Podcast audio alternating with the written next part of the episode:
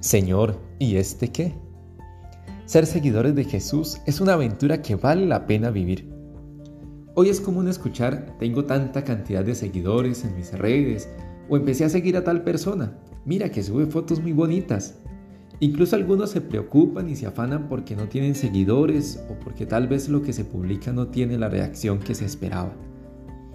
Así como sigues tantas cuentas en tus redes, que no es que eso esté mal, Jesús también te hace una invitación a seguirlo a Él, a arriesgarte y dejarlo todo por seguir al Maestro.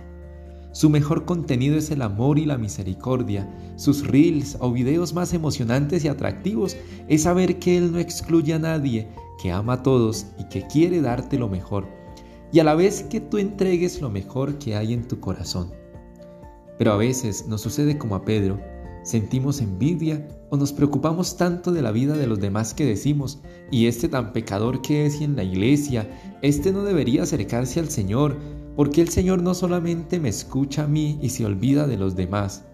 Podemos caer en la tentación de creernos superiores a los demás, de pensar que los demás no tienen cabida en el corazón y en el proyecto de Jesús.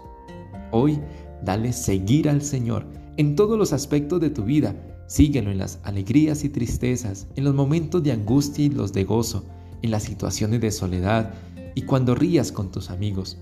Recordemos que somos los discípulos amados de Jesús, somos sus hijos amados.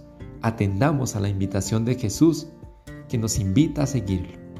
Que Dios te bendiga y la Virgen María te acompañe.